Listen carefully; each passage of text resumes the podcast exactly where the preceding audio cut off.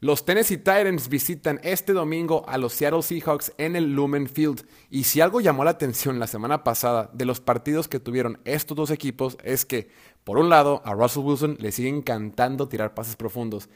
Y por otro lado, la defensiva de Tennessee no tiene idea cómo defenderlos. Ahora bien, es algo que seguro vamos a ver en este encuentro cuando estas dos partes se junten. Lo que hizo Tennessee la semana pasada ante Arizona fue un rotundo desastre. Ni por dónde empezar. La ofensiva no caminaba y la defensiva estaba completamente perdida. Por su parte, Seattle jugó bien ante unos Colts que en teoría venían muy completos para pelear en los playoffs este año.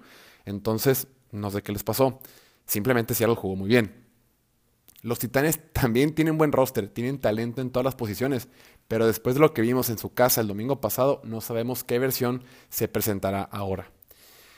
Pero es momento de que Tennessee retome lo que sabe hacer mejor, que es correr el balón y jugar de forma eficiente con su coreback. Para ello, la línea ofensiva tiene que salir a jugar y abrir espacios para su mejor corredor, que es Derrick Henry, desde el primer snap.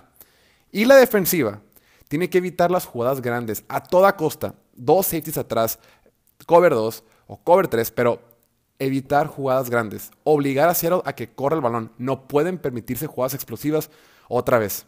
Solo así podrán competir contra el equipo de Pete Carroll, que dio un tremendo espectáculo en Indianapolis hace algunos días.